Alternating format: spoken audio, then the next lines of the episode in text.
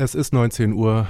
Sie hören Pi-Radio auf der 88,4 Megahertz und für Potsdam auf der 90,7. Jetzt kommt das Hauptstadtteam von 19 bis 20 Uhr.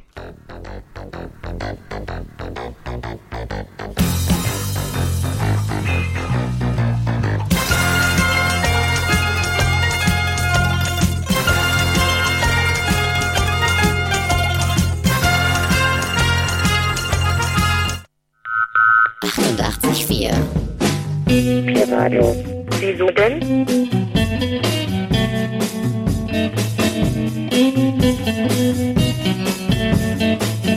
Was denn?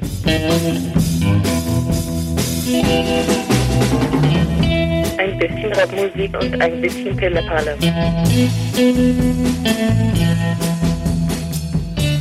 Am Mikrofon sitzt jetzt ein Zwerg. Haha. Pi-Radio. Was denn? Wieso denn? Damit du nicht mehr traurig bist. Ach so. Ja.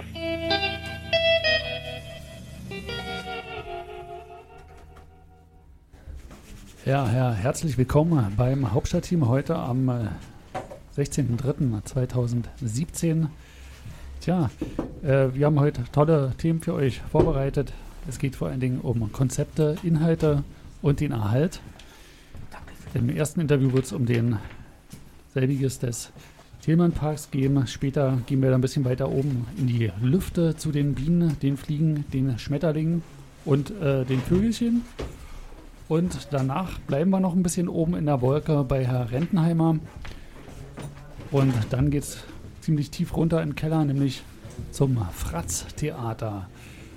Und dann sind wir eigentlich schon wieder bei unserem Kernthema, nämlich der äh, Kultur und Kulturtipps. Wird uns heute der Thorsten erklären. Der sitzt heute sogar im Studio live. Grüß dich, Thorsten. Hallo Peter, grüß dich.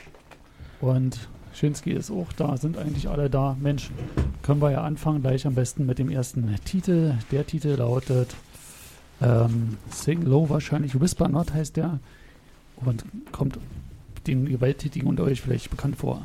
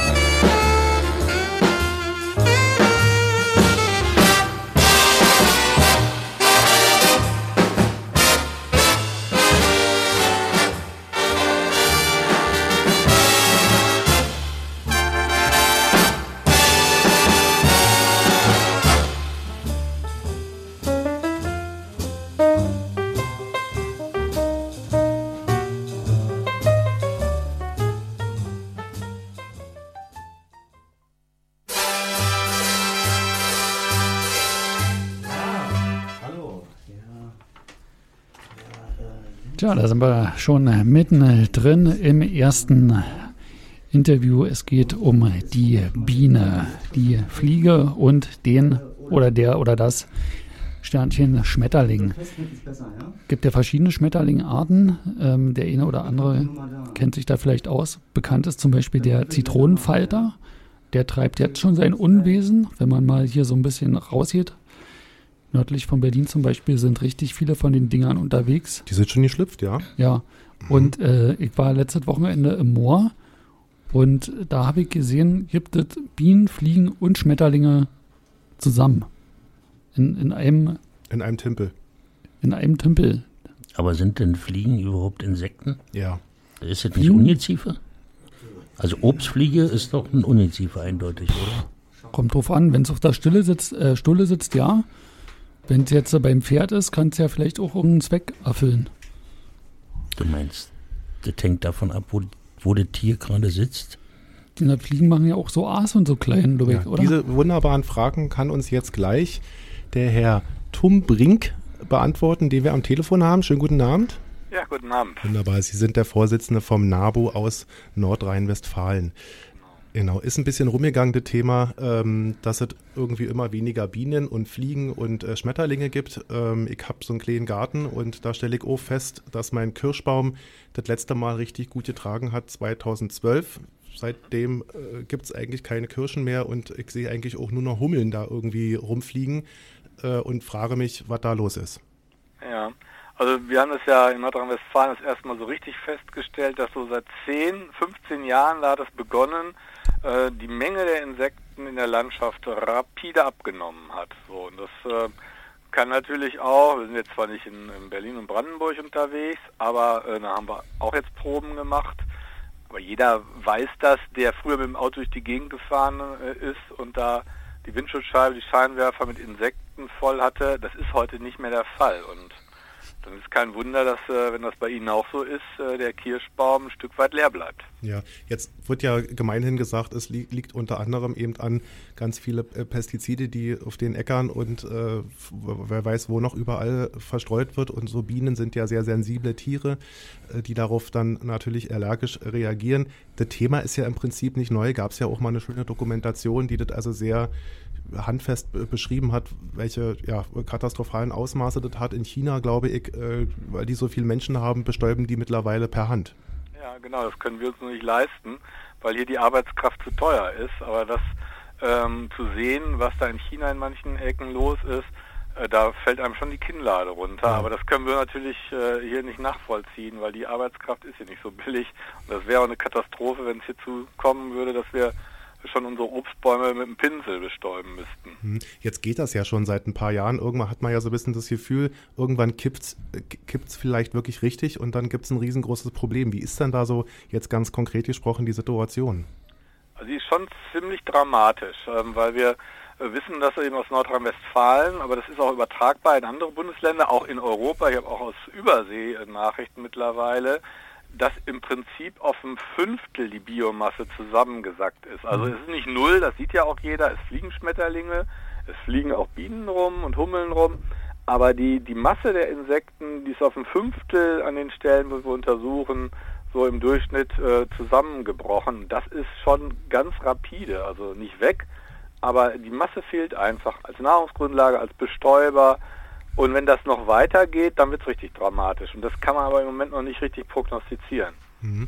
Aber wie ist da so Ihre, äh, tja, Ihre Einschätzung? Also wir sind ja dran, äh, das ist ja äh, aufgerüttelt sozusagen. Deutschland hat das schon auf dem Schirm äh, und auf dem Radio auch.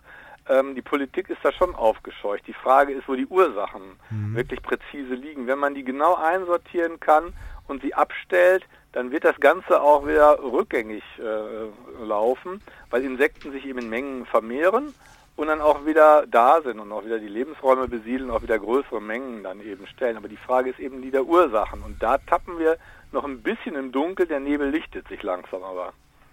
Was, was heißt der, ähm der?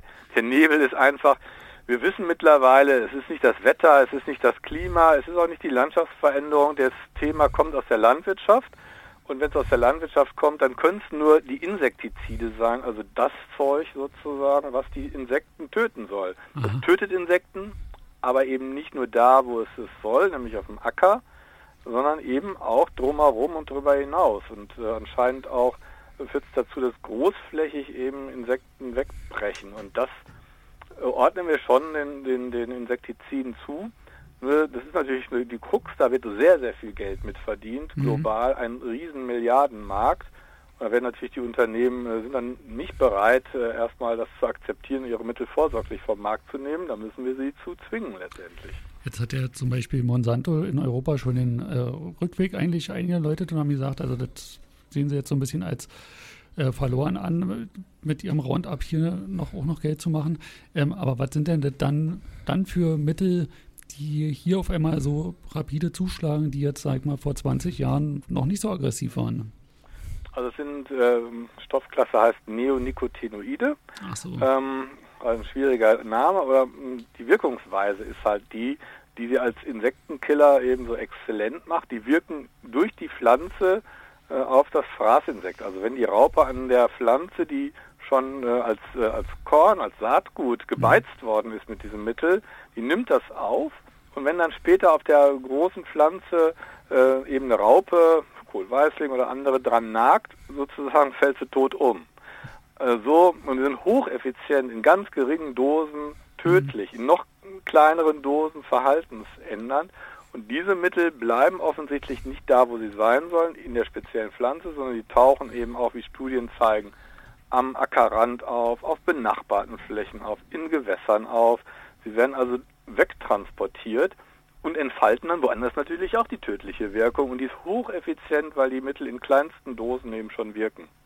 Heißt das, ähm, bedrohen die den, den Menschen oder andere höhere Tiere auch oder ja, sie sind schon insektenspezifisch. Das okay. ist ja das, was sie im Prinzip für die Insektenbekämpfung so toll macht, weil mhm. ähm, die Säugetiere davon nicht erfasst werden. Es gibt mhm. zwar auch Anhaltspunkte, ist auch letztendlich auch äh, der menschliche Organismus ein Stück weit davon auch beeinträchtigt werden kann, aber äh, klar ist erstmal, dass der Angriffspunkt wirklich Insekten sind und nicht Säugetiere sind. Und dafür ähm, sind sie eben da hoch effizient und bei uns eben wirken sie sozusagen nicht tödlich, das sollen sie ja auch nicht. Aber ähm, die indirekten Wirkungen sind natürlich äh, auch massiv, selbst wenn unsere Gesundheit für, durch diese Mittel eben nicht beeinträchtigt wird. Ja, aber das heißt ja, die Lösung ist ganz einfach. Wir hören einfach auf, das Zeug auf den Acker zu sprühen und in zehn Jahren haben wir wieder die Kartoffelkäferplage. Und das glaube ich nicht. Also da gibt es ja auch andere Mittel letztendlich, ähm, die man dann einsetzen kann, die vielleicht äh, auch nicht gerade das Gelbe vom Ei sind, wenn man mhm. sich das wünschen darf. Aber ähm, es kann natürlich nicht sein, dass unsere gesamte Insektenwelt auch außerhalb der Äcker äh, zerstört wird. Also das äh, geht nicht. Wenn man nicht in den Ökolandbau guckt, da gibt es natürlich auch äh, Möglichkeiten, auch beim Kartoffelkäfer, ähm, zu bekämpfen oder zumindest den Befall eben niedrig zu halten. Aber das muss eben äh, auch Forschung hinbekommen, das müssen auch die Unternehmen, die, die Mittel verkaufen, hinbekommen, dass sie was anbieten, was vielleicht nicht äh, 150-prozentig effizient ist, mhm. aber eben auch wirkt und hilft, aber nicht anderes kaputt macht. Kann man diese Firmen jetzt nicht einfach in Haftung nehmen? Das ist immer schwierig, Ursache-Wirkung. Also ähm, da, wo, wo äh, direkt, was weiß ich, menschliche Gesundheit betroffen ist, wenn sie das nachweisen können, ja, dann geht das. Aber bei diesen indirekten Wirkungen ist das ganz schwierig und dann müssen sie auch noch einen Schaden haben. Also, ne, sie müssen ja, das ist ja das Problem, also der, der Umweltschaden, der entsteht, da gibt es zwar auch eine, äh, ein Gesetz zu, Umweltschadensrecht nennt sich das dann, aber da müssen sie ganz genau Ursache und Wirkung und die Menge des Schadens beziffern und sie können vielleicht Honigbienen beziffern und auch noch deren Bestäubungsleistungen, die Kirschbäume, die fehlenden Kirschen. Das ist schon schwierig genug, aber bei Wildbienen, die andere Pflanzen dann bestäuben, dann geht das eben gar nicht. Also deswegen führt der Weg bei uns äh, eigentlich ins Leere, sondern da muss, wie in Frankreich zum Beispiel auch, letztendlich Bundesregierung hingehen und sagen, die Mittel äh, dürfen nicht mehr eingesetzt werden. Mhm. Das Nachbarland, äh, unser Nachbarland Frankreich, macht das ab 2018 mit einer kleinen Übergangsfrist. Mhm. Naja, leider Gottes hat ja die Europäische Union irgendwie jetzt nochmal für eine gewisse Zeit Monsantos die Möglichkeit gegeben, da doch nochmal ein bisschen weiter zu sprühen. Ähm, da müssten sich vielleicht alle mal so ein bisschen so an den Tisch setzen. Aber nochmal kurz eine andere Sache. Die Nahrungskette ist ja lang. Also wir haben jetzt ganz viel darüber gesprochen, welche Ursachen das dann für den Menschen hat, dass die Kirsche nicht, nicht, also nicht mehr da ist oder einfach nicht mehr zu essen ist. Aber es gilt ja dann beispielsweise auch für Spinnen und andere, die sich ja von Insekten ernähren. Ist denn da äh, im schlimmsten Fall die rote Lampe an und zu sagen, dann gibt es auch bald irgendwie andere Tiere nicht mehr? Ja klar, natürlich ist das ganze ähm, Netz, das ganze Ökosystem gefährdet. Unsere Vogelkundler sagen uns ja auch, also jetzt ahnen wir doch, warum eigentlich unsere Langstreckenzieher, also die nach Afrika fliegen, die Schwalben zum Beispiel, warum die weniger geworden sind, auch in einem ähnlichen Zeitraum, wo wir uns das nicht wirklich erklären können und wir rumrätseln, was das denn alles sein könnte. Also wir stellen genau in dem gleichen Zeitraum den Rückgang der insektenfressenden Vögel, die natürlich den Winter in Afrika verbringen, weil es hier keine Insekten im Winter gibt, mhm. fest. So, da sieht man jetzt schon den Zusammenhang.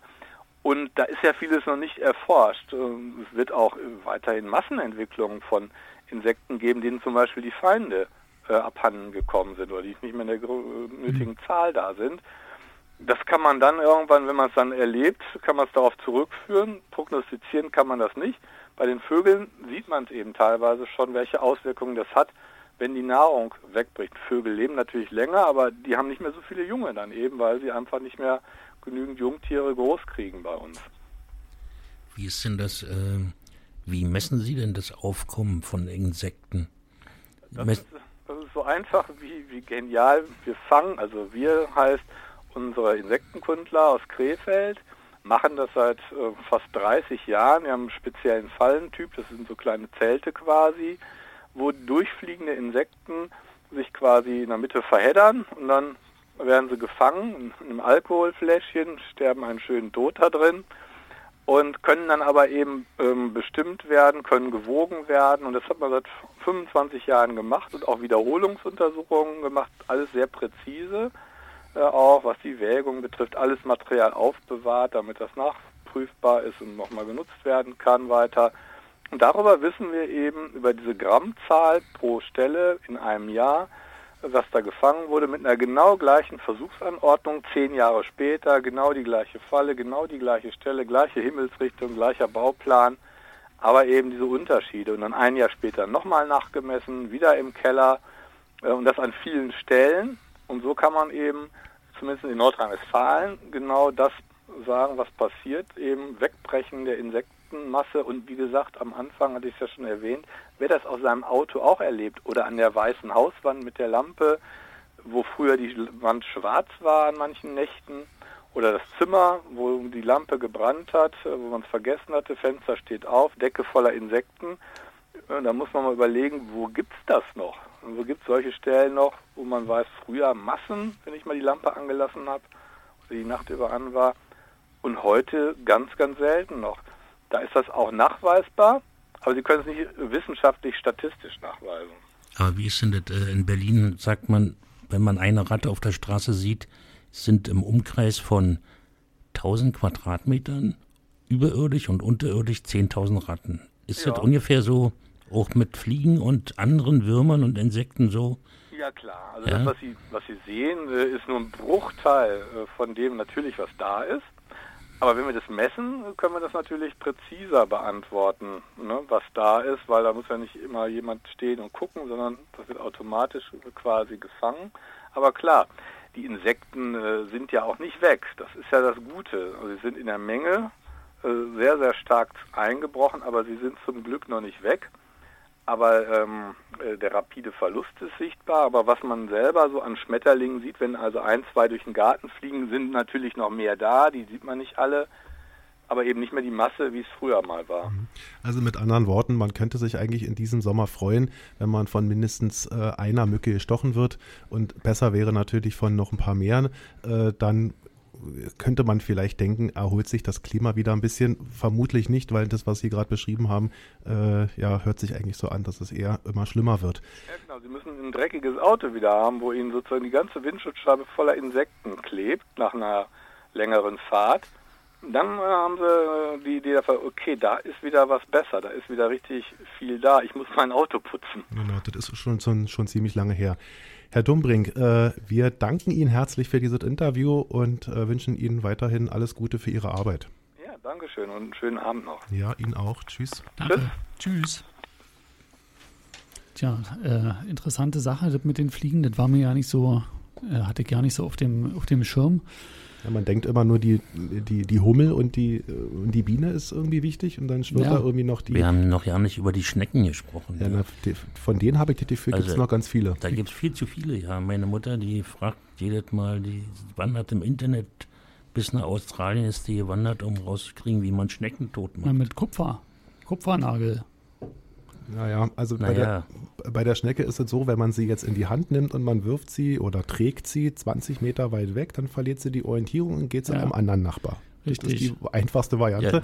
Ja, Hat aber aber man- zur Folge, dass du erstmal alle auflesen musst. Das Mhm. machst du am nächsten Tag normal. Nee, du machst einfach eine Falle, da macht man ein bisschen Salz drauf Ja, na, genau das macht man ja eben und nicht. dann kommen sie in eine Pfanne und dann äh, musst du mal nach Frankreich gehen. Da ist es eine, Qu- äh, die eine Sch Delikatesse. Schmeckatie. wir können Genau. beim nächsten Mal würde ich mal einen Schneckenexperten gerne befragen. Kein Problem für mich.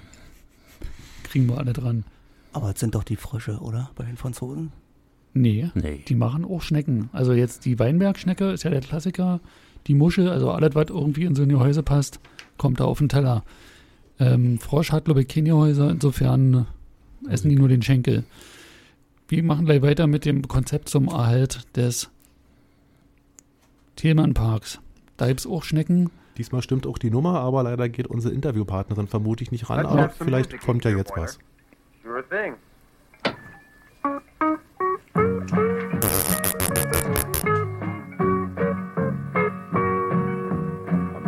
Sunshine down,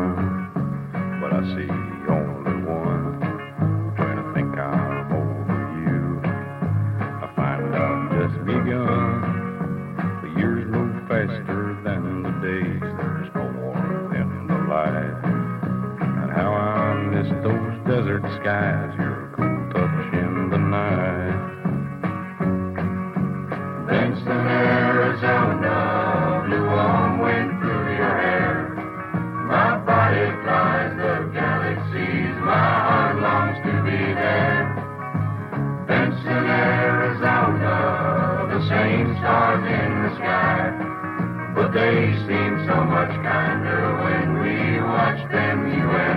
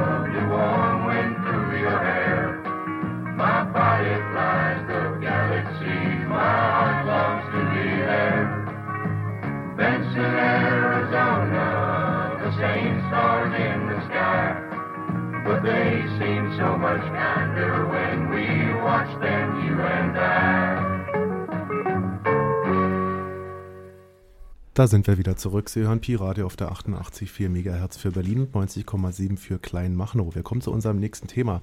Weil das letzte Mal vielleicht ein bisschen draußen war und frische Luft geschnappt hat und in der Nähe vom, von der Greifswalder Straße war und Dimitrov, ach nee, äh, Danziger Straße, der hat es gesehen, den wunderschönen Park, nämlich den wunderbaren Ernst-Thälmann-Park mit den ganzen schönen Häusern, die da stehen und die ganzen schönen Grünflächen. Und der soll jetzt vielleicht noch schöner gemacht werden und darüber sprechen wir jetzt mit Frau Lindstedt. Einen schönen guten Abend. Guten Abend. Ja, ich war neulich mal da, fand es eigentlich ganz schön und habe mich so ein bisschen so gefragt, wie, warum wird denn der jetzt noch schöner gemacht? Na, noch schöner kann man jetzt erstmal nicht sagen. Wir sind, da, wir sind dabei zu erfassen, äh, was ist da zu erhalten, was ist erhaltenswert. Ich muss ja sagen, wir üben. Wir üben ja einen Denkmalschutz äh, äh, aus einer Zeit in den 1980er Jahren. Das ist ja nun nicht selbstverständlich, jedenfalls nicht für uns hier in Berlin. Jetzt haben wir erstmal erfasst, was sind da besonders erhaltenswerte ähm, Bauteile, Strukturen. Sagen Sie mal. Und dann, bitte? Sagen Sie mal. Naja, zum Beispiel die Wege, dann die, die, die kleinen Gärten, die die angelegt haben. Wir wissen, dass die ähm, den Themen inszeniert haben. Man muss ja immer sagen, es ist ja ambivalent. Ne? Es, stehen, es stehen Menschen zu, so einer äh, zu einem Städtebau. Es gibt dann die anderen, die kritisieren den. Das ist ja noch eine Diskussion, die wir überhaupt noch führen müssen. Aber auf jeden Fall ist es eine, ein Städtebau, der ist von ganz besonderer exemplarischer Bedeutung für die Zeit der DDR.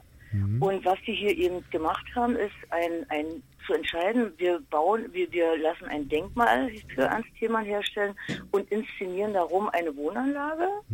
Wenn man davor steht vor dem Denkmal, sieht man es dann auch, der wird richtig gerahmt. Und die Parkanlage selbst wird dann, ist dann selbst nochmal eine, Inszena äh, eine Inszenierung. Da gibt es also einen, einen kleinen, oder gab es einen kleinen Garten der Thiemann-Pioniere, dann einen kleinen Rosengarten, Teich und so eine Sachen wollen wir eben versuchen, erstmal zu erfassen und dann müssen wir sehen, wie geht man damit um und was wollen die, was wollen wir alle da, die Menschen sowieso, die da wohnen und äh, was ist jetzt besonders erhaltenswert.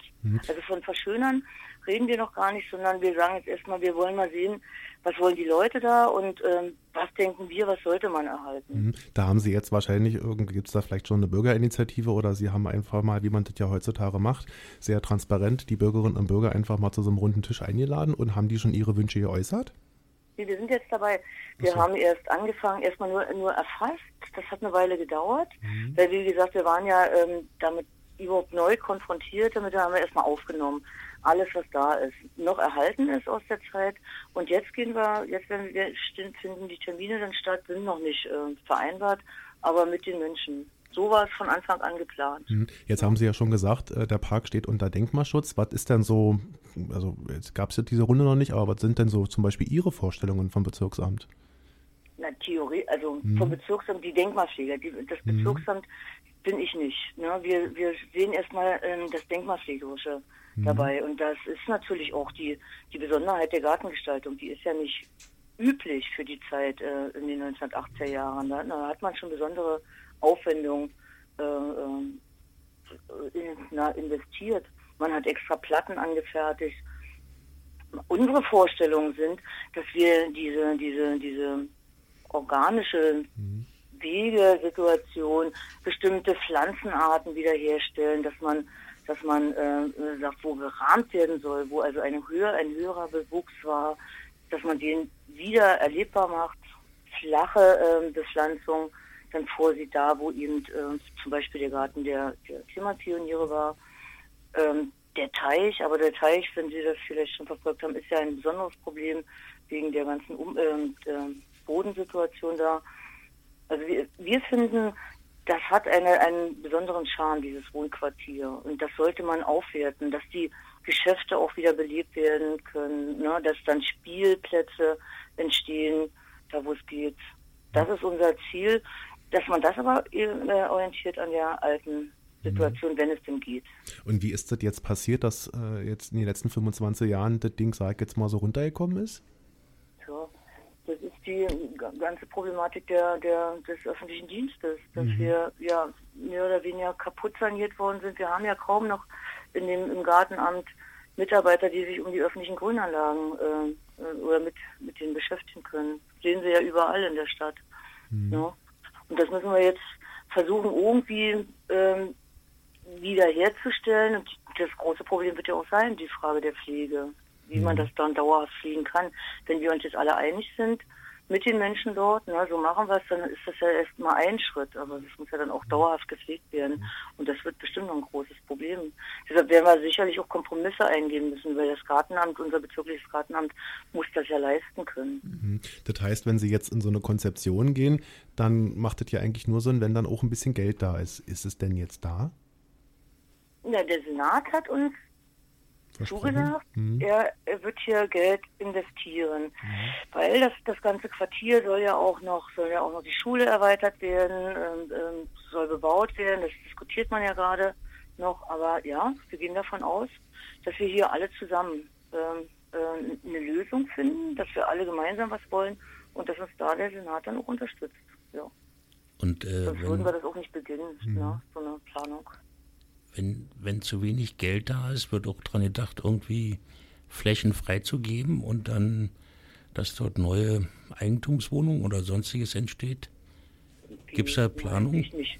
Nee, Nee. überhaupt nicht. Ist Ich denke auch ausgeschlossen. nicht, dass ich denke auch nicht, dass zu wenig Geld da sein wird. Denn nehmen Sie mal selbst, wenn ich den, wenn ich jetzt eine bestimmte Pflanzung, äh, Bepflanzung nicht herstellen kann, ja, dann mache ich eben eine Wiese.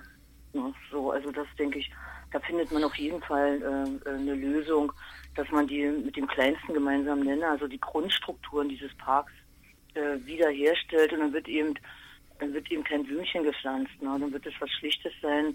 Deshalb ist ja das Gartenamt mit dabei, äh, wenn wir jetzt gemeinsam mit den mit den Menschen da diskutieren. ne? Aber es gibt doch Aber auch, eine, Be eine Bebauung, eine Bebauung ist überhaupt nicht in der Diskussion und ist aus Sicht der Denkmalpflege sowieso ein Tabu. Ist ein richtiges Tabu, ist das festgeschrieben. Naja, die Denkmalpflege ist nicht das Maß aller Dinge. Ne? Das ist, wir sind hier im, im, Diskussionsprozess, aber wir haben, finde ich, schon gut herausgearbeitet, was die Werte sind. Und die, diese großen Wohn- äh, äh, Grünanlagen, die gehören ja zu dem Siedlungsbau der, der Nachkriegszeit ohnehin und sowieso hier. Die sind auch an Marzahn.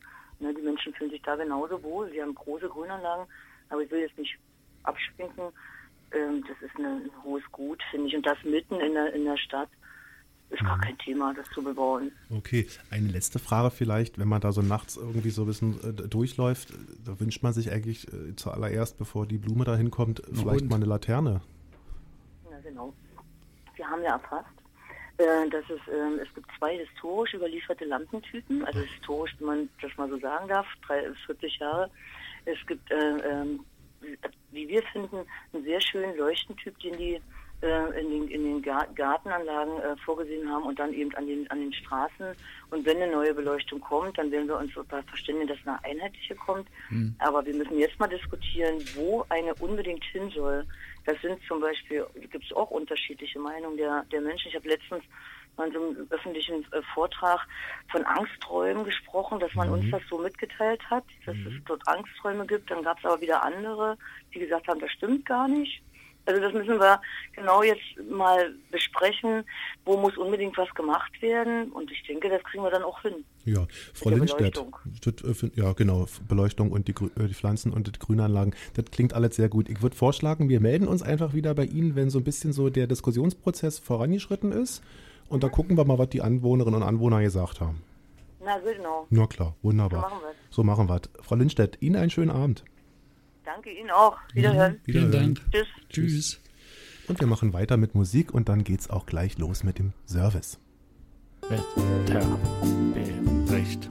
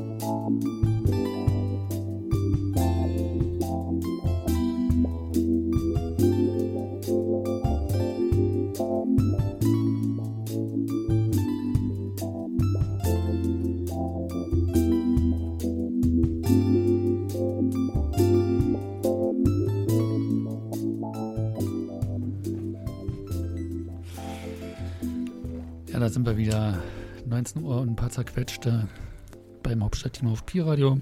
Und wir kommen jetzt zum Serviceteil. Einen guten Abend, Herr Rentenheimer. Ha Hallo. Hallo, Herr Rentenheimer. Wann haben Sie sich denn eigentlich das letzte Mal rasiert? Oh, das ist schon eine Weile her. Könnte Sonntag gewesen sein. Und nächste Woche? Nee, nächste Woche, naja, da rasiere ich mich vielleicht auch, aber diese Woche rasiere ich mich auch nochmal. Achso, ich habe gerade, Entschuldigung, ich habe gerade auf, auf den falschen Zettel geguckt. Ähm, wie wird denn das Wetter an diesem Wochenende? Am Wochenende, ja, kälter wird's. Ach. Also ich will das mal an ein paar Werten äh, äh, anschaulich machen. Heute waren es schöne 12 Grad, ja, angenehm mild, aber bedeckt. Morgen wird es nur noch 10 Grad. Nachts ist es immer so um die 4 bis 5 Grad. Aber am Samstag wird es nur noch 6 Grad und fängt an zu regnen. Ja, Wind kommt auf gegen äh, Samstag und Regen. Und Sonntag wird es auch nur 8 Grad, aber da gibt es wenigstens hin und wieder Sonne. Also wir können mit einem äh, etwas kühleren Wochenende rechnen, äh, wo man sich auf jede Wetterlage gefasst machen muss. Ähm, Auch Fröste kommen noch vor. Reste und, und Regen. Na, Regen habe ich ja schon angesagt am Samstag. Am Samstag, alles klar. Ähm, und nächste, nächste, Wochen, nächste Woche? Na da, da wird es wieder ein bisschen wärmer. Also da können wir uns auf Temperaturen von tagsüber 9 bis 15 Grad einstellen. Ja. Teils gibt es Regen, teils äh, kann es auch äh, starke Frühjahrswinde geben. Meist ist es leicht bewölkt, also hin und wieder strahlt uns die Sonne auch mal an. Übernächste Woche, da wird es aber noch schöner. Da sind die Temperaturen um die 15 Grad. Teils gehen sie sogar Ende März bis an die 20 Grad ran. Und wir haben Sonne pur. Also da bricht der Frühling nun endgültig durch. Ähm, jetzt haben wir ja heute gelernt, dass die Insekten alle verschwinden. Haben Sie das, Welche Insekten? na, was man so, alle, was man so zu Hause hat? Haben Sie das bei sich auch gemerkt? so. Spinne oder Naja, ich hatte letztes Jahr so eine tierische Mottenplage. Die ist dann nur deswegen verschwunden, weil ich mit Hardcore-Chemomitteln dagegen angekämpft habe. so? Ja, genau, darum ging es. Und das bedeutet dann, die Taube im Hof, hat die noch Futter? Also bei uns gibt es immer ein paar Elstern und Tauben gibt es immer. Ich nehme aber auch an, dass die sich von den äh, Sachen aus der Mülltonne ernähren. Also Das die sind ja jetzt nicht unbedingt auf äh, Insekten angewiesen, oder? Das stimmt. In der Mülltonne schmeckt es mir immer auch am besten. Wie sieht es denn mit der Polle aus? Polle. Also bei der Polle haben wir äh, die, die ich letztens auch schon angesagt habe, nämlich die Erle und äh, der, der Haselnussstrauch bzw. Haselnussbaum, ja, die stehen gerade in voller Blüte. Entschuldigung, ich musste jetzt immer husten. Ähm, aber das sind schon ein paar neue Sorten, äh, die quasi schon äh, in, in Startlöchern stehen, nämlich die Birke, der Ahorn, die Pappel, die Weide und die Ulme. Das sind die, mit denen in der nächsten Zeit auf jeden Fall zu rechnen ist, dass sie in den nächsten Wochen äh, also ihre Pollen in die Luft ablassen. Ja, spätestens mit. Ja, teils ist es im Süden Deutschlands, also in den wärmeren Gebieten, im schönen Rheintal, äh, ja, und in, in meinem Gebiet, da ist es auf jeden Fall schon der Fall, dass diese, diese Bäume schon blühen. Na klar. Herr Rentnheimer, Ja. wo wir gerade beim Thema Ablassen sind, wie sieht es denn mit dem Biowetter aus? Bio. Bio sieht richtig, äh, richtig übel aus. Wir haben eine ganze Reihe von äh, schlechten Sachen, die auf uns einstürmen, sage ich mal. Da können Schlafprobleme auftreten. Es kann Migräne, also Kopfschmerzen auftreten. Zusätzlich Erschöpfungsgefühle können auftreten. Man fühlt sich matt und man fühlt sich vor allen Dingen lustlos. Vielleicht könnte man das schon als die, den Anfang der Frühjahrsmüdigkeit ähm, äh, äh, äh, nennen. Ähm, dann gibt es aber zusätzlich noch äh, Gelenk- und Gliederschmerzen, die die Wetterfühligen heutzutage plagen. Mhm. Und ähm, vor allen Dingen sind es auch seelische Erkrankungen, die äh, vielen zu schaffen machen Mhm. in den nächsten Tagen. Also da fühlt man sich wie so ein Tier, im, wie, wie im falschen Körper. Ja, wenn die das so, äh, ja, klar, von Mhm. mir aus ja. Also, die, das Tier im falschen Körper, ist das auch eine Form von Transgender oder was? Nö, überhaupt nicht. Herr Rennheimer, ähm, abschließend die Frage, haben Sie so was wie einen Spruch? Also, ich habe noch ein paar, ach so, ich habe noch vergessen, äh, die Warnung rauszubringen, Hm. dass jetzt äh, die Zeckensaison natürlich wieder anfängt. Also man sollte ab jetzt nicht mehr mit kurzen Hosen in den Wald gehen. Also ich dachte mit kurzen Haaren. Ja, nee, das kann man schon noch, glaube ich, machen. Gut, Herr Rennheimer, äh, Spruch der So, Woche. Und was ist noch ein paar Werte aus dem Euro-Wetter? Ich habe ein paar schöne Vergleiche. Der Frühling bietet sich ja an. Ich nenne das jetzt mal. Also zum Beispiel Kiew Ja. hat in der nächsten Woche Temperaturen zwischen 6 bis 13 Grad, was insofern interessant ist, als dass es ungefähr 2 bis 3 Grad kälter ist als bei uns. Und da zeigt sich doch, dass mit der stärkeren, kontinentaleren Lage auch die Winter etwas länger gehen. Ja, Kiew liegt äh, ungefähr auf selber Höhe, wenn nicht gar leicht südlich von hier. Äh, nachts geht es da noch auf minus 1 Grad runter. Dann weiter östlich, also in noch, noch krasser Kontinentallage, haben wir den Ort Saratov an der Wolga. Äh, bekannt, glaube das war damals äh, in der deutschen Wolga-Republik die Hauptstadt. Mhm. Die hat nur noch Tagestemperaturen nächste Woche von 4 bis 7 Grad Ja, ähm, was jetzt richtig viel kälter ist als bei uns. Nachts geht es so weit unter Null, dass es teilweise noch steigt. Und das Extremste ist Astana, die Hauptstadt von Kasachstan, Ja. die jetzt so weit im Zentrum des eurasischen Kontinents liegt, das schon gar nicht mehr zu Europa gehört. Da haben wir Temperaturen von minus 9 bis minus 0 Grad. Gegen Ende der Woche auf mi- 0 Grad hin tendiert. In Astana fängt es also auch schon an, Frühling Mhm. zu werden, bei Nachttemperaturen von um die minus 21 Grad bei schönster Sonne.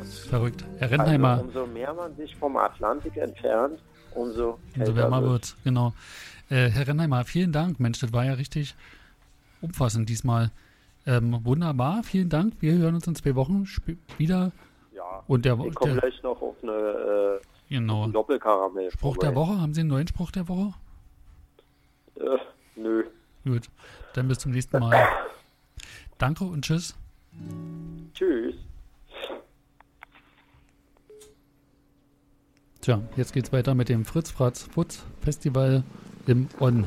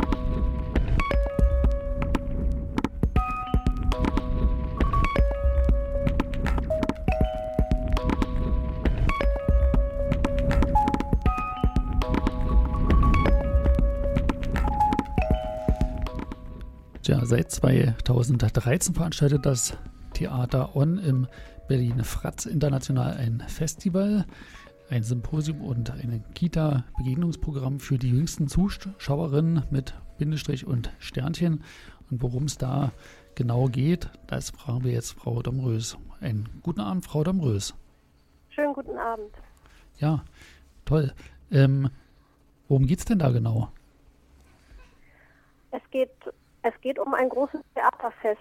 Äh, wir versuchen äh, die Themen und Formenvielfalt von Künstlerinnen und Künstlern, die in dem Bereich für die jüngsten arbeiten, nach Berlin zu bringen und zeigen das hier an zehn Spielorten in ganz Berlin und versuchen möglichst viele Berlinerinnen und Berliner damit zu erreichen.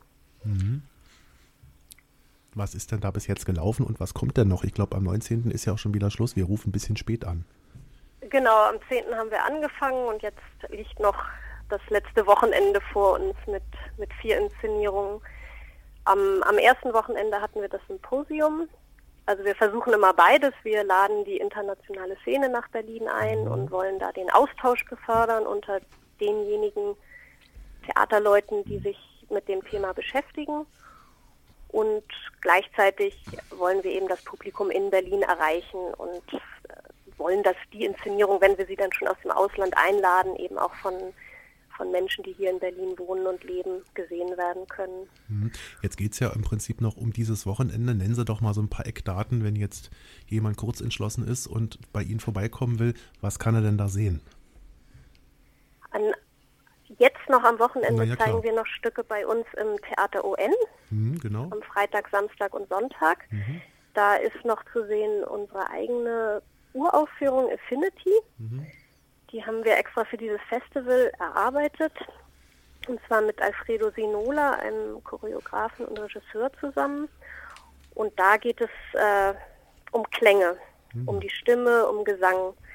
Das heißt, da sind die ästhetischen Mittel ganz reduziert und es gibt drei Performer im Raum, die kleine Inseln. Man sitzt als Zuschauer auch mit den Performern im selben Raum. Also es gibt keine, keinen Zuschauerraum und keine Bühne.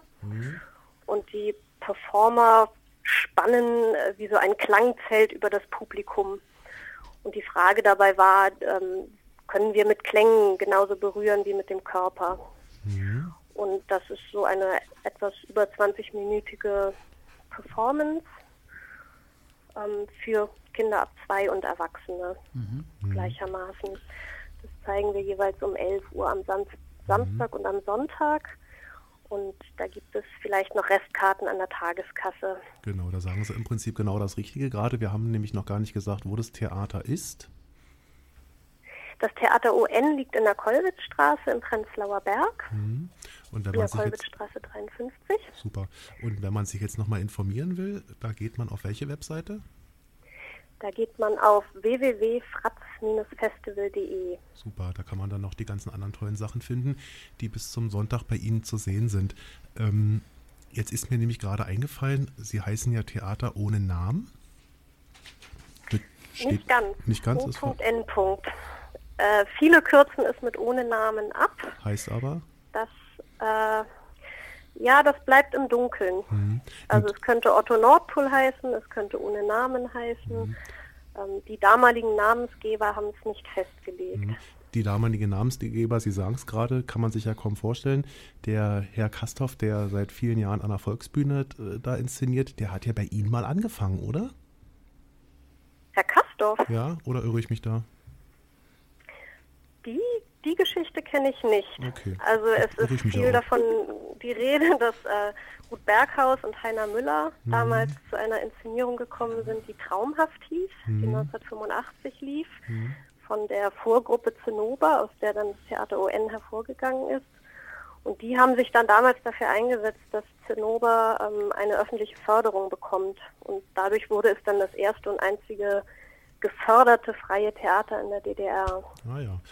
Wenn der, Herr, Gründungsgeschichte. ja, wenn der Herr Kasthoff jetzt äh, zum Ende der Spielzeit geht als Intendant, würden Sie ihm denn äh, ein neues Zuhause anbieten? Das würden wir gerne, aber äh, in der Tat steht unsere eigene Spielstätte auf dem Spiel. Ach wir sind derzeit äh, selber in Verhandlungen. Unser Mietvertrag läuft noch bis Ende Juli. Hm. Und es ist momentan sehr, sehr ungewiss, ob wir in der Kollwitzstraße und in unserem Kiez bleiben können. Es ist möglicherweise für uns dort jetzt auch nach über 20 Jahren in dieser Spielstätte Schluss.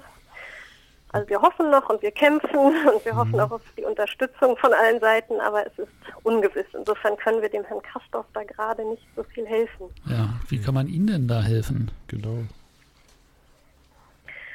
Spenden. Ähm, Spenden. öffentlich kundtun, dass es wichtig ist, dass es also dass auch der Prenzlauer Bergkiez noch seine kulturellen Orte braucht. Wir sind ja mittlerweile mit dem äh, Bauspielplatz in der Kollwitzstraße gehören wir so zu den letzten Orten, die es schon sehr sehr lange gibt und die noch nicht Teil des der polierten Oberflächen sind, sage ich mal. Ja. Na, das Wichtig- Wichtigste ist ja vielleicht auch einfach vorbeigehen und sich die schönen Sachen bei Ihnen ansehen. Wenn das Haus voll ist, dann ist das ja auch immer ein Zeichen dafür, dass man sowas nicht schließen darf. Auf jeden Fall. Wir haben ja auch einen Repertoirebetrieb, sowohl für Kinder als auch für Erwachsene. Und äh, selbst wenn man jetzt nicht schafft, an diesem Wochenende zum Beispiel noch Affinity zu schauen, ähm, kann man das, äh, gibt es auch im April und Juni noch Vorstellungen. Eine andere Inszenierung, die heißt Eine kleine Geschichte. Das ist ein Objekttheater, auch für Kinder ab zwei und Erwachsene. Die läuft jetzt morgen zweimal bei uns im Theater. Die kann man auch noch im Mai wieder ansehen. Und im Ballhaus Ost gastieren wir auch mit dem Festival mit einer belgischen Inszenierung, die heißt Die Geschichte eines langen Tages. Und das ist für Kinder ab drei und Erwachsene mit Tanz, Musik und Zauberei. Und da gibt es auf jeden Fall noch Karten. Prima. Das, Kann ich sehr empfehlen. ja, das klingt richtig gut, äh, Frau Dombrös. Dann, ich wollte schon Frau Dombröse sagen, das ist aber die Schauspielerin. Ähm, ja, genau. Dann wünschen wir Ihnen alles Gute und viel Erfolg, ja? Vielen Dank. Ja, bitte. Danke. Tschüss. Tschüss. Schönen Abend. Ja, Tschüss. auch. Danke. Wir machen gleich weiter hier. Wir gehen ko kontinuierlich gleich rüber, wo wir schon sind, bei den, äh, bei den Spiel- und Kulturtipps. Wo kann man denn noch weiter spielen, tanzen und zaubern, Thorsten? Ich habe eigentlich nur zwei Tipps. Also erstmal ist äh, am 17. März äh, der internationale Tag des Glücklichseins. Ach, Du Scheiße. Ja, tatsächlich. Und der ist sogar in den äh, verankert in der Charta der Vereinten Nationen. ach so? Ich war völlig überrascht, ja, als ich das gelesen habe. Und äh, die veranstalten, äh, das ist so, der Veranstalter ist komischerweise die katholische Kirche. Ja. Und die mischen sich da gerne ein bei solchen Genau, Sachen, die- die es um Glücklichkeit Die, geht. Kathol die, Seligkeit, die ne? katholische Kirche veranstaltet ähm, und äh, der Caritasverband Berlin und die machen anlässlich dieses Tages äh, eine Kiez-Tour zum Thema Glücklichsein in Berlin-Kreuzberg am Samstag, den 18. März von 11 bis 14 Uhr. Äh, Treffpunkt ist das Café Beispiellos in der Wartenburgstraße 8 in Berlin-Kreuzberg. Äh, und die Themen, das Thema heißt Auf gut Glück. Ja. Und da gibt es auch noch die Glücksschule Berlin, die machen da mit und das sind so Aktionen und Performance und so weiter. Also wer Langeweile hat und unglücklich ist, sollte da hingehen. Da gibt es äh, äh, Anregungen, aus dem Tief rauszukommen. Und dann gibt es einen Tag später, wollen wir nicht vergessen, 1848 war die Revolution hier in Deutschland. Stimmt. Da Die halbe, ne? Die halbe die halbe Revolution. Da gibt es einen revolutionären Abend, veranstaltet vom August Bebel Institut in der Müllerstraße 163 in Berlin-Wedding. Und dort, sehr interessant, deshalb habe ich das rausgeholt, gibt es um 17 Uhr unter dem Thema Und weil der Mensch ein Mensch ist, drum braucht er was zum Essen, bitte sehr, gibt es einen Vortrag zum Thema Hunger und Essen in der Revolution. Und dann gibt es noch einen Revolutionskoch, der heißt dort Wamkat und der wird äh, eine revolutionäre Kartoffelsuppe kochen und den Leuten erzählen, welche Bedeutung das Essen bei früheren Revolutionen hat. Sag mal, Thorsten, kann man da auch einen Kaffee trinken?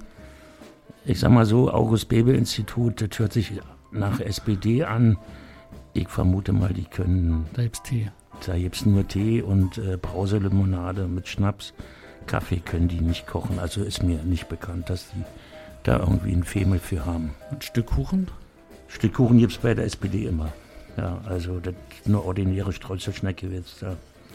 Und das letzte, letzte Tipp, ganz, ganz vergessen, das Theater 89, also nicht das Theater ohne Namen, die veranstalten etwas, was Karstoff schon in Berlin gemacht hat. Äh, der macht eine sieben Stunden Inszenierung, der Faust, Karstoff. Äh, der Theater 89 unter dem schönen Leiter Hans-Joachim Frank machen zur 725-Jahr-Feier von Biesenbroh, das ist der Ort, wo eben Welk herkommt, die Inszenierung Die Heiden von Kummerow. Das ist etwas, was man sich merken kann, wenn man im Sommer mit den Kindern was erleben will. Dort gibt es eine 10 Stunden Inszenierung, wo das gesamte Dorf mit eingebunden ist. Der Pfarrer, der, die Bürgermeister, Apothekenfrau und alle Dorfbewohner spielen dort mit. Zehn Stunden lang eben Welk.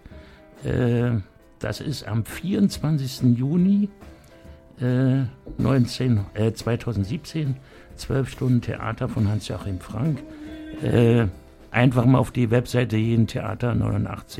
jedentheater89.de, dort findet man alles weitere. Wunderbar. Thorsten, vielen Dank. Das klang richtig gut. Finde ich auch gut. Das war eigentlich schon hier von uns. Wir hören jetzt noch ein bisschen vom Elektrobogie-Quartett und dann sehen wir uns in 14 Tagen wieder am selben. Ja, oder Dings. ich glaube, äh, man kann die Band, glaube ich, auch am 25.03. im Freudenhaus Lottumstraße 9 erleben. Ich habe noch eine ganz kurze so Frage weiter- an Peter. Die erste Musik, die wir heute gehört haben, hast du gesagt, das ist Verbrechermusik. Das, äh, das konnte ich gar nicht einordnen. Nee, für Gewalttäter habe ich Oder gesagt. für Gewalttäter, das ist ja auch so. Das ist aus so einem Computerspiel, wo man dem anderen einfach mal in den Kopf schießt. Aber das war doch ganz tolle Musik. Naja, sag doch. Von Ja, einem ja. Gewalttäter gemacht oder für Nee. Gewalttäter? Für Gewalttäter. Also für Jugendliche. Also eher zur Deeskalation Ja, also oder zum Anstacheln. Weißt du, solange die sa- sich im Internet äh, gegenseitig eins über die Rübe hauen und Pixelblut fließt, ist das ja besser, als wenn die hier irgendwie durch die Straßen ziehen. Also die Musik war gut. Also Fand ich auch. Ja, die Musik war schon immer gut. Egal ob Kriminalität oder nicht, wa? ja. Die letzten 100 Jahre aber nur. Wie? Davor? Gab es keine Musik? Gab es überhaupt keine Musik? Also, äh, und du kannst das empfehlen, Elektroboogie, die spielen ja hier gerade in einem anderen Raum. Elektroboogie? Kann ich empfehlen, ja. Da sollte man hingehen, ja? Wenn man will.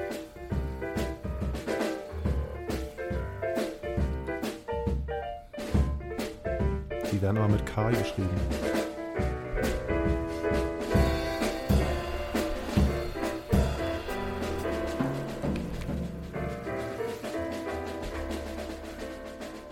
Also ich muss noch mal sagen, eine wunderbare Sendung heute. Ja, das Hauptstadtteam wie immer. Alle zwei Wochen. Alter, du quatschst schon wieder ran. Das geht voll aufs Archiv. Welches Archiv? Werden wir hier mitgeschnitten?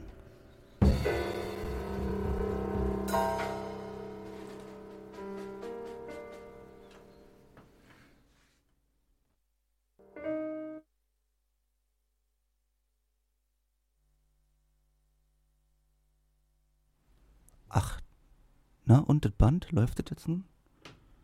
Na, Band? Kein Band. Nochmal ein Jingle, wir machen weiter.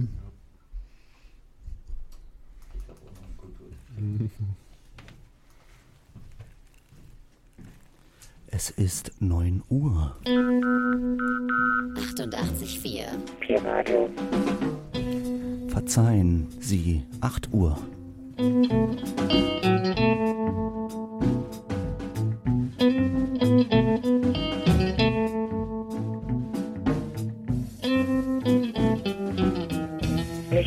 Schwache Nerven. HST, zweite Runde. Pi-Radio 88,4. Was ist denn daran komisch? 88,4 Megahertz.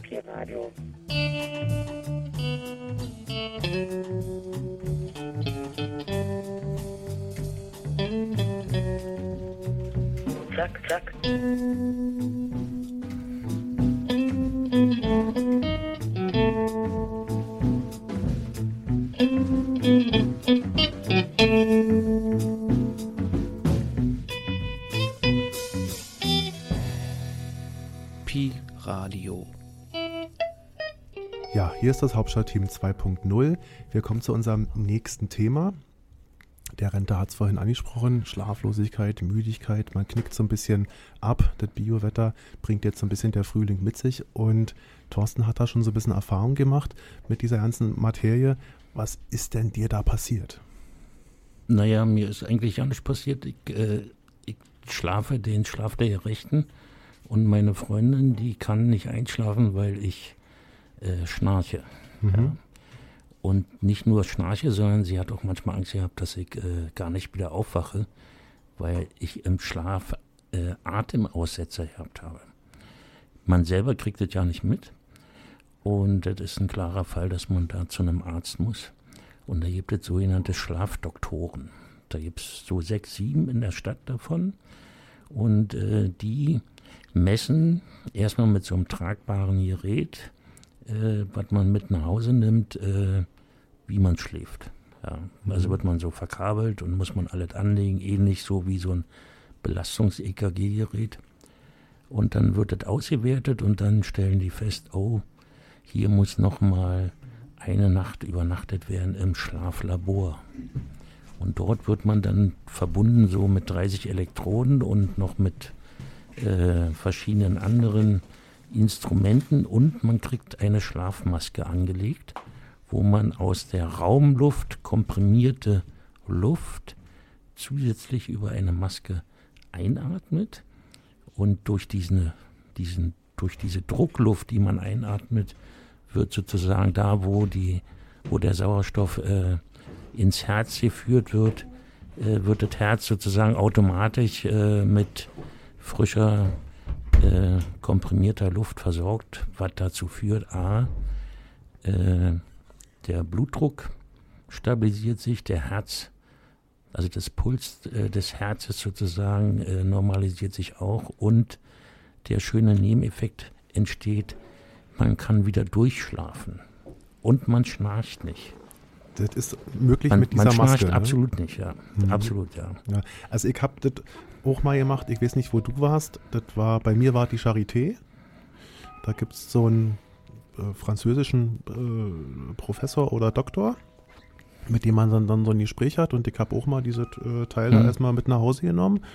Und dann messen die das so ein und dann sehen sie, ja, okay, sie hatten da ein oder zwei äh, Ausfälle gehabt ähm, äh, in der Luft. Und ich habe die teilweise auch mitbekommen, weil ich dann so, mit, so Ja. wie Schnarchen, also man schreckt so auf und manchmal kriegt man das dann so mit, weil ich habe nicht so einen tiefen Schlaf und dadurch habe ich das mitbekommen. Aber das ist völlig richtig, was du sagst, in der Regel bekommt man das nicht mit und das ist auch teilweise sehr gefährlich. Ich habe 96 Atemaussetzer in einer Stunde gehabt. Oh, das ist ein bisschen Also mehr als das ich. ist, also als der Arzt das gesehen hat, der gesagt, also ein Glück, dass sie nur leben. Ja. Ja.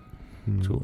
Und andere Männer vor allen Dingen, ja, dickleibige Männer mit einem dicken, spitzen Bauch und womöglich noch Diabetes erkrankt haben, hat eigentlich fast jeder. Mhm. Aber wie das so ist im Leben, äh, keiner steht sich das ein. Ja? Mhm. Also wenn dann die Freundin oder der Ehepartner sagt, Mensch, heute Nacht hast du ja wieder geschnarcht, äh, ich konnte kein Auge zutun, man selbst hört sich das an und sagt, naja, Mensch, also das So bisschen schlimm Schnarchen, so kann es nicht gewesen sein, ja. Ja, genau, dabei ist es natürlich dann ganz anders. Wie ist denn das? da- Gehst du dann, sagst du dann aus, äh, aus Freundlichkeit, ja, oder weil du sozusagen den anderen nicht äh, nerven willst, sagst du dann, ich nehme jetzt hier meinen Stuhl und schlaf äh, im Wohnzimmer? Das habe ich früher gemacht, ja. Und jetzt sagst du einfach, ich schnarch weiter, oder was? Nee, Nee, hat jetzt doch die Maske. nicht mehr. Du hast jetzt die Schlafmaske. Und da hört man nichts, oder Nee. was? Nee, man schnarcht nicht mehr. Und die Atemaussetzer hat man aber auch Dachte, nicht. Die Atemaussetzer sind auch weg. Mhm. Das, ich dachte, das hört sich an wie Darth Vader, so ein bisschen. Weißt du, so ein. Ist ja dunkel, du siehst ja nicht in der Nacht. Das ist also, Es hört sich so an. Nee, Also du es- hast gar nicht. es ist wirklich ein, Es ist äh, nicht so ein. und vor allen Dingen der zusätzliche Effekt ist, man hat ist am Tage nicht mehr so Mhm. äh, so müde So verhaltens äh, disorientiert, ja? und dann hat man auch nicht mehr diesen, man nennt es Sekundenschlaf, ja. Also die Autofahrer wissen, was damit gemeint ist. Ja, die haben, was weiß ich, die denken, dass sie die Nacht gut durchgeschlafen haben, setzen sich ins Auto Mhm. und frühmorgens um acht schlafen die an der Ampel ein. Mhm. Ja. Wir machen vielleicht an der Stelle gleich weiter, nämlich, was mich dabei auch noch interessiert, wenn man dann so die Maske auf hat oder man hat sie nicht auf, wie sich dann das beispielsweise verhält, wenn Vollmond ist und ob man denn überhaupt noch träumen kann. Zuvor hören wir ein bisschen Musik.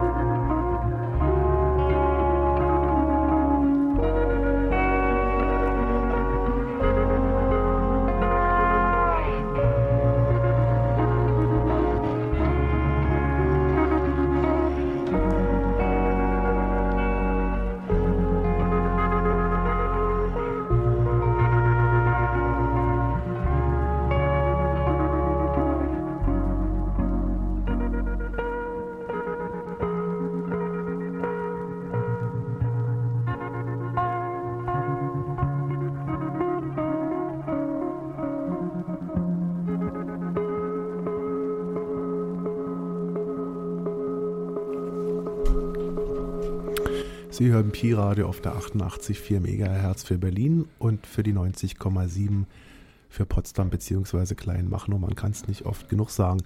Die Sendung heißt Hauptstadtteam 2.0 in dem Fall und wir sind bei dem Thema Schlaf. Ich habe darüber, wir sind im Gespräch mit Thorsten, ich habe darüber nachgedacht, wird ja öfters gesagt, manchmal guckt man auch äh, zum Himmel und sieht dann, ach, jetzt ist schon wieder Vollmond und für manche geht dann auch gleich äh, in die ganzen Schauergeschichten los. Ich habe davon nie irgendwas mitgekriegt. Thorsten, kennst du sowas? Ich kenne sowas, aber ich kenne das nicht äh, hier aus Berlin, weil da sieht man ja keinen Mond. Mhm. Ja, da ist ja die Ozonschicht drüber und Wolken. Wann, wann haben wir das letzte Mal einen Mond gesehen? Gestern? Also ich sehe jeden Tag, wenn ich aus meinem Fenster schaue, aber ich wohne im letzten Stock. Ja. Weißt du, da ist anscheinend die, die Hemisphäre eine andere. Ja. Sehe ich immer den fiesen Mond. Du ja. wohnst im Hochhaus oder wie? Nee, im Hitler Fünfstöcker. Echt, ja. Mhm. Na gut, kommen wir mal zurück. Ja. Also ich habe die Erfahrung gemacht, dass das, äh, also mir sagen das so alte Leute, äh, die haben tatsächlich irgendwie eine andere Chemie oder so und die äh, schwören darauf, dass der Mond äh, den Schlaf beeinflusst. Und wissen wir warum? Magnetismus, Wahrscheinlich. Okkultismus, Der soll, Gravitation. Der soll ja auch zuständig sein für Ebbe und Flut. Also wenn er das kann, dann kann Ja, er ja. einen wahrscheinlich auch um den Schlaf bringen. Ähm, na gut, dann lassen wir den Mond jetzt vielleicht mal in Ruhe und kommen zu den Träumen. Ich träume ja eigentlich sehr selten und wenn ich träume, dann ist es immer so ganz, ganz komische Sachen und am nächsten Tag kann ich mich eigentlich so gut wie nicht mehr daran dran erinnern. Wie ist das bei dir, Thorsten? Du bist ein bisschen älter als ich oder als wir. Träumt man dann im Alter mehr oder weniger? Also ich, Oder ma- ja nicht ich sag mal so, manchmal träume ich so intensiv, dass in dem Augenblick, wo ich aufwache, das auch schon wieder vergessen habe. Aber manchmal habe ich so Träume, wo ich äh, mir wünsche, dass ich das ja nicht geträumt habe. Ja. Na, das sind dann die Albträume, wo man wach Das sind wird. Albträume. Ich habe als, als das- Kind gab's, äh, die DEFA hatte einen Märchenfilm gehabt, das hieß, der hieß Das kalte Herz Hm, mit Erwin Geschonek. leider Und ist er tot. Und die Schlussszene ist, wo so ein kleiner, böser, abgebrochener Zwerg äh, ein Holzstab, äh, so eine Art Knüppel, äh, durch die Gegend wirft und im Flug verwandelt sich dieser Knüppel in eine Schlange Mhm. und geht um den Hals von irgendeinem Darsteller. Und der krepiert. So, und diese kurze Sequenz von 10 Sekunden, die habe ich als Albtraum, also ich glaube bis ich 20 war, immer wieder gehabt. Kenn ich. Ich habe, äh, ich habe glaube ich, zehn Jahre lang habe ich äh, mein komplettes Abitur nochmal geträumt. Mache ich immer noch.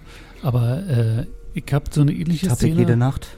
Ich habe so eine ähnliche Szene, aber diesmal von, äh, von Planet der Affen. Mit Mit diesen Keule. Dingern. Und ansonsten, ich meine, was ist denn Albtraum? Also kannst du ein bisschen Traum deuten? Das kann ich, aber das erzähle ich euch nicht. Das sind Berufsgeheimnisse. Gut. Also wenn ich dir zum Beispiel erzähle, was ich heute Nacht Peter, geträumt habe. sag- Also mal, unter sag mal. vier Augen erzähle ich dir das. Sag Aber mal, nicht, ich- wenn hier die ganzen Hörer mithören. Peter, ich sag, Das ist ja eine intime Angelegenheit, ja. ich kann dir was sagen. Du kannst es sagen, Schinski auch. Also Sag. ich würde ich würd deinen Traum jetzt hier nicht preisgeben. Gut, okay. Also, Also wenn das ist, wenn du in den Spiegel guckst früh am Morgen und du glaub, denkst immer noch an Planet Affen, dann, dann ist, liegt die Sache auf der, äh, auf der Scheibe. wa? Nee, sowas träume ich nicht. Bei ihm ist doch dieser, ist, bei dir ist doch der Spiegel immer, ist doch immer benebelt bei dir, hast du doch mal erzählt. Nee, das war, im, das war beim, beim Duschen, beim Bad. Achso. Ach, deine Äh, Dusche ist nicht im Bad, stimmt. Okay. Nee, Aber ich habe letztens mit Schinski äh, gesprochen über Träume und ich habe diesen wiederkehrenden ähm, Angsttraum. Mhm. Ja? Also diese, dieser Mhm. typische wiederkehrende Traum, kennt ihr das? Na, Den man wollte- immer träumt? na, habe ich doch gerade, hat er doch Ja, gerade erzählt. Ich wollte mein Abitur besser machen. Ja. Aber ich rede jetzt von einem Traum, der, den du theoretisch jede Nacht träumst. Ja, Ach so, nee, das das, darum geht's ja. nee, das ist, das ist ja ein doppelter Albtraum. Ich hatte zum Beispiel gestern, ich kann es ja mal kurz sagen, ich hatte gestern den, nee, heute war das der Traum, war, ich war beim Proktologen und äh, die sagen, die haben irgendwie so einen, so einen Schlauch reingeschoben und da kam immer Luft raus, so blub, blub. Und äh, dann kam der Doktor und sagte, sie müssen in vier Wochen wiederkommen, das müssen wir jetzt äh, wiederholen regelmäßig. Und sagt, na, was haben sie denn rausgefunden? Hat er gesagt, ja, weiß ich nicht, müssen wir mal gucken. Und dann kamen aber mal Leute rein, in den, im Wartesaal kamen mal Leute rein, die kannte. Was heißt das? Was war denn eigentlich Proktologe? Was war denn das für ein Po, Arzt? Po. Ist das nicht ein Urologe? Nee, Proktologe ist der Po, Urologe ist der Puller. Die Urologe ist nicht der Polar. Natürlich ist Urologe der Puller. doch. Na, aber hallo. Ey, jetzt Also, lass uns mal jetzt nicht über dich die... wahrscheinlich besser aus. Naja, die Ja. Hörer wissen ja nicht, was Ich gemeint war bei beiden schon. Bei Also, beiden? Ja, Proktologe ist hinten und Urologe ist vorne. Ach, das sind zwei. Naja, na klar. Quatsch. Doch, Thorsten. Ja, Da hat, also, da hat Wer es besser weiß, wer es besser weiß, ruft einfach an unter 030 60 93 7277. Ist völlig richtig, Schinski, was du gesagt hast, aber Ähm. Prok, Prokt, diese Proktor, ja, diese Mhm. Prokt bedeutet eigentlich nicht äh, Arsch oder so, Mhm. sondern das ist ja eigentlich eine, Po. eine Amts, eine, eine, eine Hierarchie, äh, eine Amts, äh, ein Amt, ein hohes Amt, ja. An einer Universität zum Beispiel gibt's den Proktor, ja. Nee, Prorektor heißt der. Nee, das ist ja dann irgendwann draus gemacht worden. Das ist was Älteres noch, ja. Und das ist der, der das Sagen hat. Und ich glaube, der Proktor, Professor. Thorsten, ihr habt, äh, Das ist so ein bisschen so, wie das es vor letzten. Also belest euch. Das, hat- das hat vor 100 Jahren noch keine Musik gehabt. Das ist ungefähr so das Gleiche. Aber gibt auch noch den Prodekan. Ja, gibt es alles, ja. Es gibt immer Profis im Radio, aber nicht hier. Darum machen wir jetzt erstmal Musik. Dranbleiben und abschalten.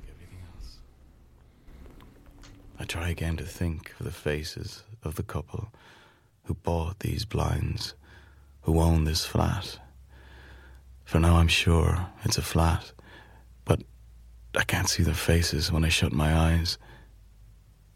In the darkness, I try to construct what they looked like again, and so drag together eyes and noses with no definition, hair that moves like a cloud on a changeable head. I make some composite of a man and a woman whose features bleed back into black, and send my eyes back open, back onto the wooden blinds. My stomach sours for a moment. Not from anything eaten. I don't eat. I know that much. But lying on the floor, it's a cream colored carpet. I can see that now.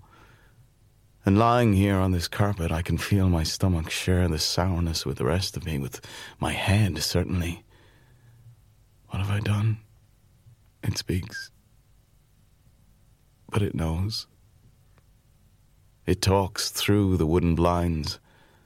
Unspoken, it calls me to sit up, to walk around the flat, to uncover what it was, to uncover what happened here, to look at the sofa. I can't. I won't. Because I know, of course. I have blood on my hands. I won't look at them. I can feel the blood there. And there is a lot of blood. My fingers, the skin stretched. There must be much blood, I guess, and dry now. They curl over the cuff of my shirt. It's wet still, the cuff. And I'm aware of my clothes and how they're on me. Lying on me all crumpled, everything else dry, at least. But for the wet cuffs, the cuffs in my eyes, I seem to be crying. Or not just yet.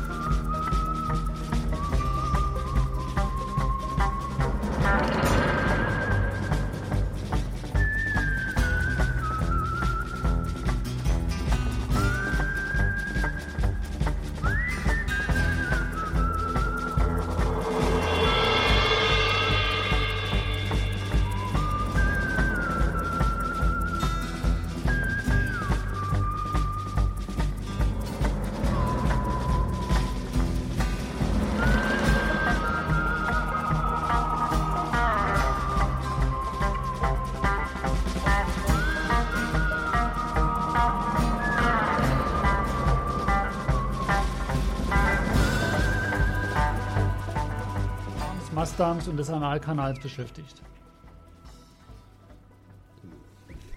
Sie hören weiterhin Pi-Radio auf der 88,4 Megahertz. Eine etwas heiße Diskussion jetzt hier über Urologe und Proktologe und äh, der Peter hat mal sein Telefon in die Hand Na, genommen. Peter, komm, lies mal vor. Und was steht denn hast da du falsch, hast du vorhin falsch gesagt, war mit dem, mit dem Schlauch da hinten und vorne, hä? Ich, ich habe recht gehabt. Sozusagen diese kindliche sagen. Sprache von äh, diese kindliche Sprache hier von Chinsky mit vorne oder hinten oder oben oder unten ist sozusagen medizinisch nicht haltbar. Aber noch mal ganz kurz, äh, wir waren ja bei Träumen. Genau. Äh, das ist, ist etwas, was du erlebt hast und dann immer wieder geträumt hast oder Das war jetzt der, Tra das war jetzt der Traum. der Traum? Weißt du auch noch, wen du da alle getroffen hast? Also Bekannte, sitzen die hier mit am Tisch oder? Die sitzen alle hier am Tisch, eigentlich alle drei, ja. Oh Gott, ey. Ja, ich hab dich da ja nicht gesehen Das ist eigentlich ziemlich simpel. Peter, ist simpel. Du hast Angst, dass die Leute wissen, was bei dir an, an so bestimmten Orten, die sie nicht kennen, ja, wirklich abläuft. Ja. Und wenn es da irgendwie blubbert, ja, Dann ist die Kacke am Dampfen. ein bisschen ähm, Das ist ja ein bisschen unsachlich. Nee, das ist nicht und das ist ein, ist ein ganz ernstes Thema eigentlich, ja. Ja, du sollst ab 35 dort regelmäßig da mal vorbeigehen. Alle zwei Jahre sollte man das machen. Da, Ja, aber nicht immer im Monat. Der Arzt hat ja gesagt, ich soll jeden Monat wiederkommen. Du, äh, Peter, ich, du, Peter, ich hab das Gefühl, alle Ärzte, die du besuchst, dass du da regelmäßig vorbeigehen sollst, muss irgendwie andere Gründe haben. Ob das Zahnarzt ist bei dir oder ob das Urologe, Proktologe, das ist bei dir eigentlich alles egal. Wenn du dorthin kommst, ist immer reines Chaos und die wollen dich immer wiedersehen. Beim Friseur auch. Ja, na, das ist ungefähr der größte Arzt, den, den du immer. Ah, nee, das stimmt da ja nicht. Der, der, dein Dauerarzt ist ja die Physiotherapie. Aber da ist ja, glaube ich, noch alles in Ordnung bei dir. Aber oder? da gehst du hin wegen der Physiotherapeutin. Nee, wegen dem Rücken. Natürlich. Nee, also ich gehe wegen dem Physiotherapeuten hin. Was macht der? Kaffee? Der macht guten Kaffee und wir unterhalten uns über verschiedene Dinge, die man nur mit einem Physiotherapeuten besprechen kann. Aha. Gut. Siehst du? Das musst du Also doch kennen. ist das eigentlich dein Psychotherapeut, ja? Nee, sowas habe ich nicht. Also sowas brauchen wir auch nicht. Wir haben ja das Radio. Ja, Dranbleiben und abschalten. also so eine Ärzte brauchen wir nicht. Das ist auch Quatsch. Also das ist rausgeschmissenes Geld. Ja. Wer bezahlt denn dafür Geld? Na, deine Krankenkasse. Naja. Und wer bezahlt die? Dafür musst du arbeiten gehen. Ja, Und wirst ausgebeutet. na klar. Das sind frühkapitalistische Verhältnisse hier. Ich will nochmal auf, den- auf den Schlafdoktor zurückkommen. Ja, der ist, der, dieser, dieser, dieser Franzose, ne? den hast du da kennengelernt. Nee, ne? den, ich, bei war, ich war in Biesdorf. Ach, in Biesdorf. Ach Ja, Gott. weil es gibt ja in Berlin nur sieben oder acht Schlaflabore. Genau. Und da gibt es so einen Andrang. Also du hast da Wartezeiten von sechs bis sieben Monaten. Mhm. Und in Biesdorf, die Praxis, die war perfekt organisiert. Die vergaben, die vergeben nur einmal im Monat Termine. Da muss man aber persönlich hin. Mhm. Und äh, dann vergeben die Termine für den nächsten Monat. Und wenn du jetzt mit einer Flasche Sekt vorbeikommst? Ja, das bringt überhaupt nichts. Also der, die, die Terminvergabe war äh, im Februar früh morgens um 8, montags um 8. In Biesdorf. In Biesdorf. Da habe ich mir gedacht, nee, da fährst du mal ein bisschen früher hin. Womöglich noch einen Klappstuhl oder so, damit du da wartest. Damit du da nicht wegpennst. Damit du äh, rechtzeitig rankommst. Also früher heißt, ich war 40 Minuten früher da. Ja. Da standen vor mir schon mindestens 70, 80 Leute. Und als dann um 8 Uhr der Laden dort aufmachte, Ja. standen hinter mir 200 oder 300 Leute. In Biesdorf. In Biesdorf, ja. Und dann, also ich bin da irgendwie noch reingekommen, habe dann auch Termine für den nächsten Monat gekriegt. Hat alles super geklappt, aber die Schwester kam dann irgendwie raus, so Schlauch. 10 nach 8 und habe der dann erstmal 150 Leute wieder nach Hause geschickt. Ach so. Ja, Und die das- sind umsonst? Die sind, um, die sind zu spät gekommen. Ja. Na, Ich habe keine weiteren Termine na, mehr. vielleicht hilft es ja da auch manchmal irgendwie so einen äh, Briefumschlag fallen zu lassen. Nee, das hilft nicht. Ich habe ja schon gefragt, wegen der Flasche Sekt. Nee, nee, nee. Ach, Also, das, das, Peter, du bist da, wo kommst du denn du her? bist also dahin, weil du dir einen neuen Termin holen wolltest, oder? nee, weil ich überhaupt einen Termin haben wollte. Weil du hast gar keinen Termin telefonisch oder per Mail gekriegt. Geht keiner Du mehr. musstest aber- persönlich hin. Was behandeln die da? Den Schlaf. Die, na, die Schlaflosigkeit. Warst du, schon mal, und so warst du schon mal in so einem Schlafzentrum gewesen? Das hat er doch alles vorhin mal, erzählt. hörst Sag du mal, nicht also, zu? äh, Orange, also, Darum äh, ging's doch hast du was auf gerade. der Ohren, Nee, oder? Das heißt nicht Schlafzentrum, das heißt Schlaflabor. Nee, nee, ich meine so richtig der Keller, wo man so zehn Tage eingesperrt wird. Du meinst Gefängnis. Das war Syrien, lass mal die Zeit. Das kannst du dir in deinen schlimmsten Träumen nicht ausmalen. Also ich war schon im Gefängnis, aber nicht zehn Tage. Aber nicht als Patient. Nee, als Soldat, da habe ich. Befehle verweigert, am Politunterricht teilzunehmen. Mhm. Habe ich aber Glück gehabt, kam nur drei Tage Gefängnis. Nee, aber ich meine so richtig ein Schlaflabor eigentlich. Was mich mal noch interessiert, Thorsten, es gibt ja so unterschiedliche Möglichkeiten, wie man einschlafen kann, beziehungsweise wie man überhaupt schläft. Ich kann ja zum Beispiel nicht ausschlafen kann. oder wenn man ausreden lässt, ich kann zum Beispiel nicht schlafen, wenn das stockduster ist. Ach so? Das kann Nee. ich nicht. Es gibt ja so Leute, die machen das alle zu, dass das richtig dunkel ist äh, im Zimmer, was man die eigene Hand vor der, vor der Fresse nicht mehr sieht. Da würde ich wahrscheinlich Ich habe ja, ich habe bei mir im Zimmer habe ich so ein ganz kleines, sanftes blaues Licht. Genau. Ich, bei mir ist das nicht blau, aber rot in dem Und Fall. Ah, das Also ich, ja. das ist ganz sanft. Genau. Und das brauche ich. Genau, das brauche ich auch. piept, ist alles in Ordnung. So ist es ja. Ja, das ist gut. Okay. Aber das, das, der einzige Nachteil ist bei der Schlafmaske, man kann nicht auf dem Bauch schlafen. Aha. Man kann nur auf dem Rücken oder auf der Seite schlafen. auf Auf, dem dem Bauch Bauch. schlafen ist doch eh nicht gut, oder? Na, wenn du ein Bauchschlafer bist, Was machst du denn dann? na, dann kannst du die Maske nicht benutzen. Ja. Da wirst du einfach platt gemacht. Weil die Mas du setzt die Maske auf und in die Maske wird so ein Schlauch reingeschoben. Ich wollte gerade sagen, die hat doch auch so einen Schlauch dran, Ja, wo man genau. auch so einen Blub drauf machen kann. Ich habe hier ein äh, Foto wie- zufällig bei. Hattest du nicht da äh, hier, wo, als wir in Frankfurt oder waren?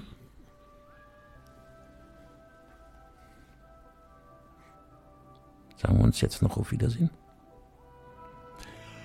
Gute Nacht. Gute Nacht. Stimmt, es ist ja drei Minuten vor Schluss. Spokojnej noc, Jalki Palki. Ja. Vielleicht hat es euch ein bisschen Spaß gemacht mit Hauptstadtteam 2.0. Wir sehen uns wieder in 14 Tagen mit Hauptstadtteam 1.0. Und bis dahin kommt satt durch die Nacht. Oder Orange? Natürlich, ja. Oh, ich werde heute Abend richtig gut schlafen können. Wir hätten nämlich noch darüber reden können, wenn man jetzt unter Alkohol steht, ja, da ist das ja mit dem Einschlafen dann ja kein Problem. Also zumindest bei mir. Naja, weil du total betrunken bist. Na, davon rede ich da die ganze Zeit. Weil du nicht anders gewöhnt bist.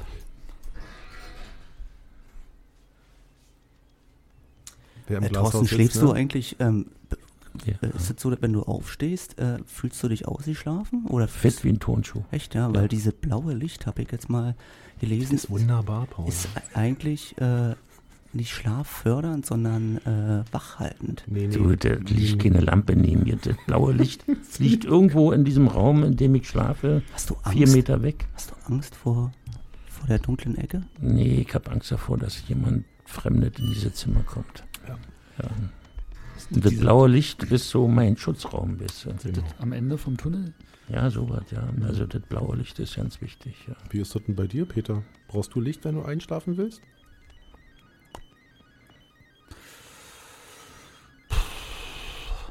Nö, eigentlich nicht. Schläfst du durch? Nö. Ich werde auch mehrere Male wach in der Nacht. Also dann ab zum Schlafdoktor. War ich doch schon. Ab nach Biesdorf. 8 Nee, Uhr morgen kannst du, Charité. kannst du dich anstellen. Also, Charité war das so sechs Monate. habe ich ja auch brav gemacht. Gut, also jetzt geht's ja gleich weiter live äh, bei Pi Mit Radio. den Spinnen. Äh, dranbleiben, ne?